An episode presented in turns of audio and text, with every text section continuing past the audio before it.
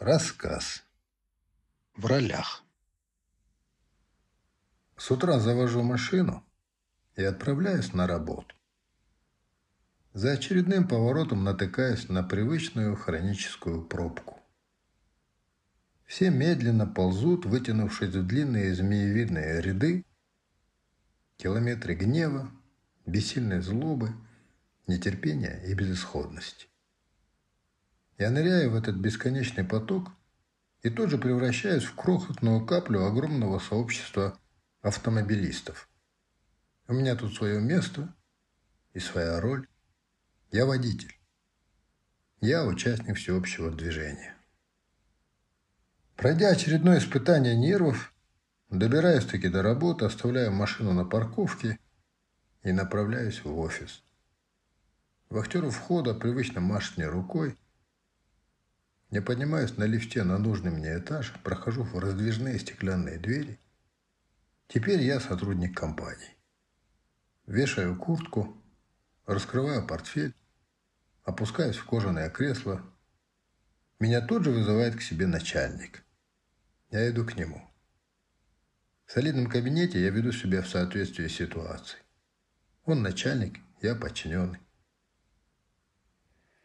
Шеф в двух словах объясняет задачу и хлопает меня по плечу, давая понять, что нисколько не сомневается в моих способностях. Я возвращаюсь к себе и велю секретарш созвать народ. Скоро у меня собирается весь отдел. Я излагаю им суть дела, раздаю поручения. Теперь я начальник, а они подчиненные. На часах без 15 час. Я отправляюсь в кафешку рядом. Она через дорогу. Иду туда скорым шагом, перехожу улицу и на какое-то время становлюсь пешеходом.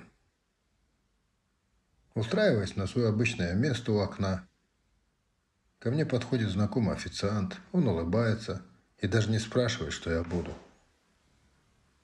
Он и так все знает. Мы перекидываемся парой ничего не значащих фраз. В кафе я клиент. После обеда меня просят встретиться с практикантами.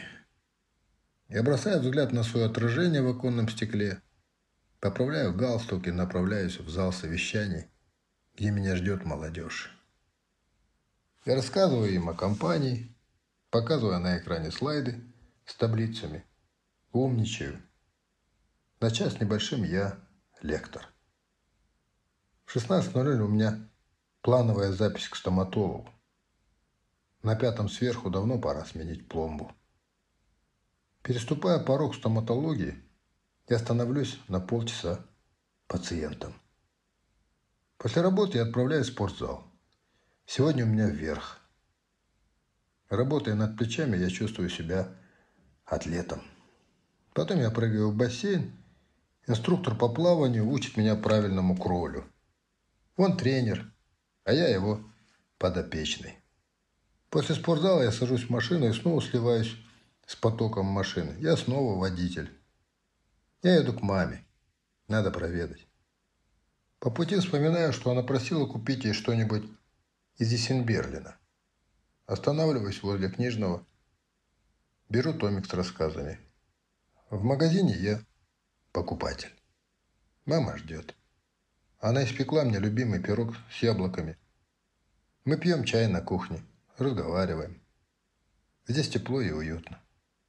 Мама рассказывает о том, что видела во сне отца, и говорит, что с годами я все больше становлюсь на него похожим.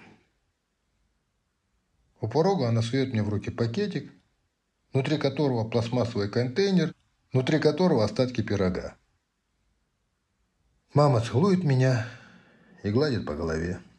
Я сын. Уже темно. Вдоль улиц мерцают фонари, моросит противный мелкий дождь. Я возвращаюсь домой. Мне навстречу выбегает моя младшая.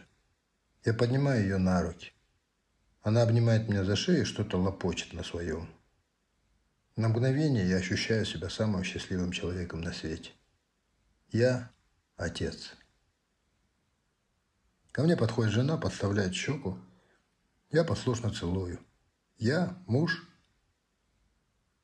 Поздней ночью, когда все уже спят, я отправляю последнее письмо партнерам, выключаю компьютер и иду чистить зубы. Надо бы полазить по сайтам, думаю я, посмотреть, что пишут и говорят вокруг. Да, я не хочу. Я устал. И хочу спать. Я омываюсь теплой водой, вытираюсь мягким полотенцем и поднимаю глаза. Гляжусь в зеркало. Оттуда на меня смотрит угрюмый тип с помятым лицом и ранней сединой на висках.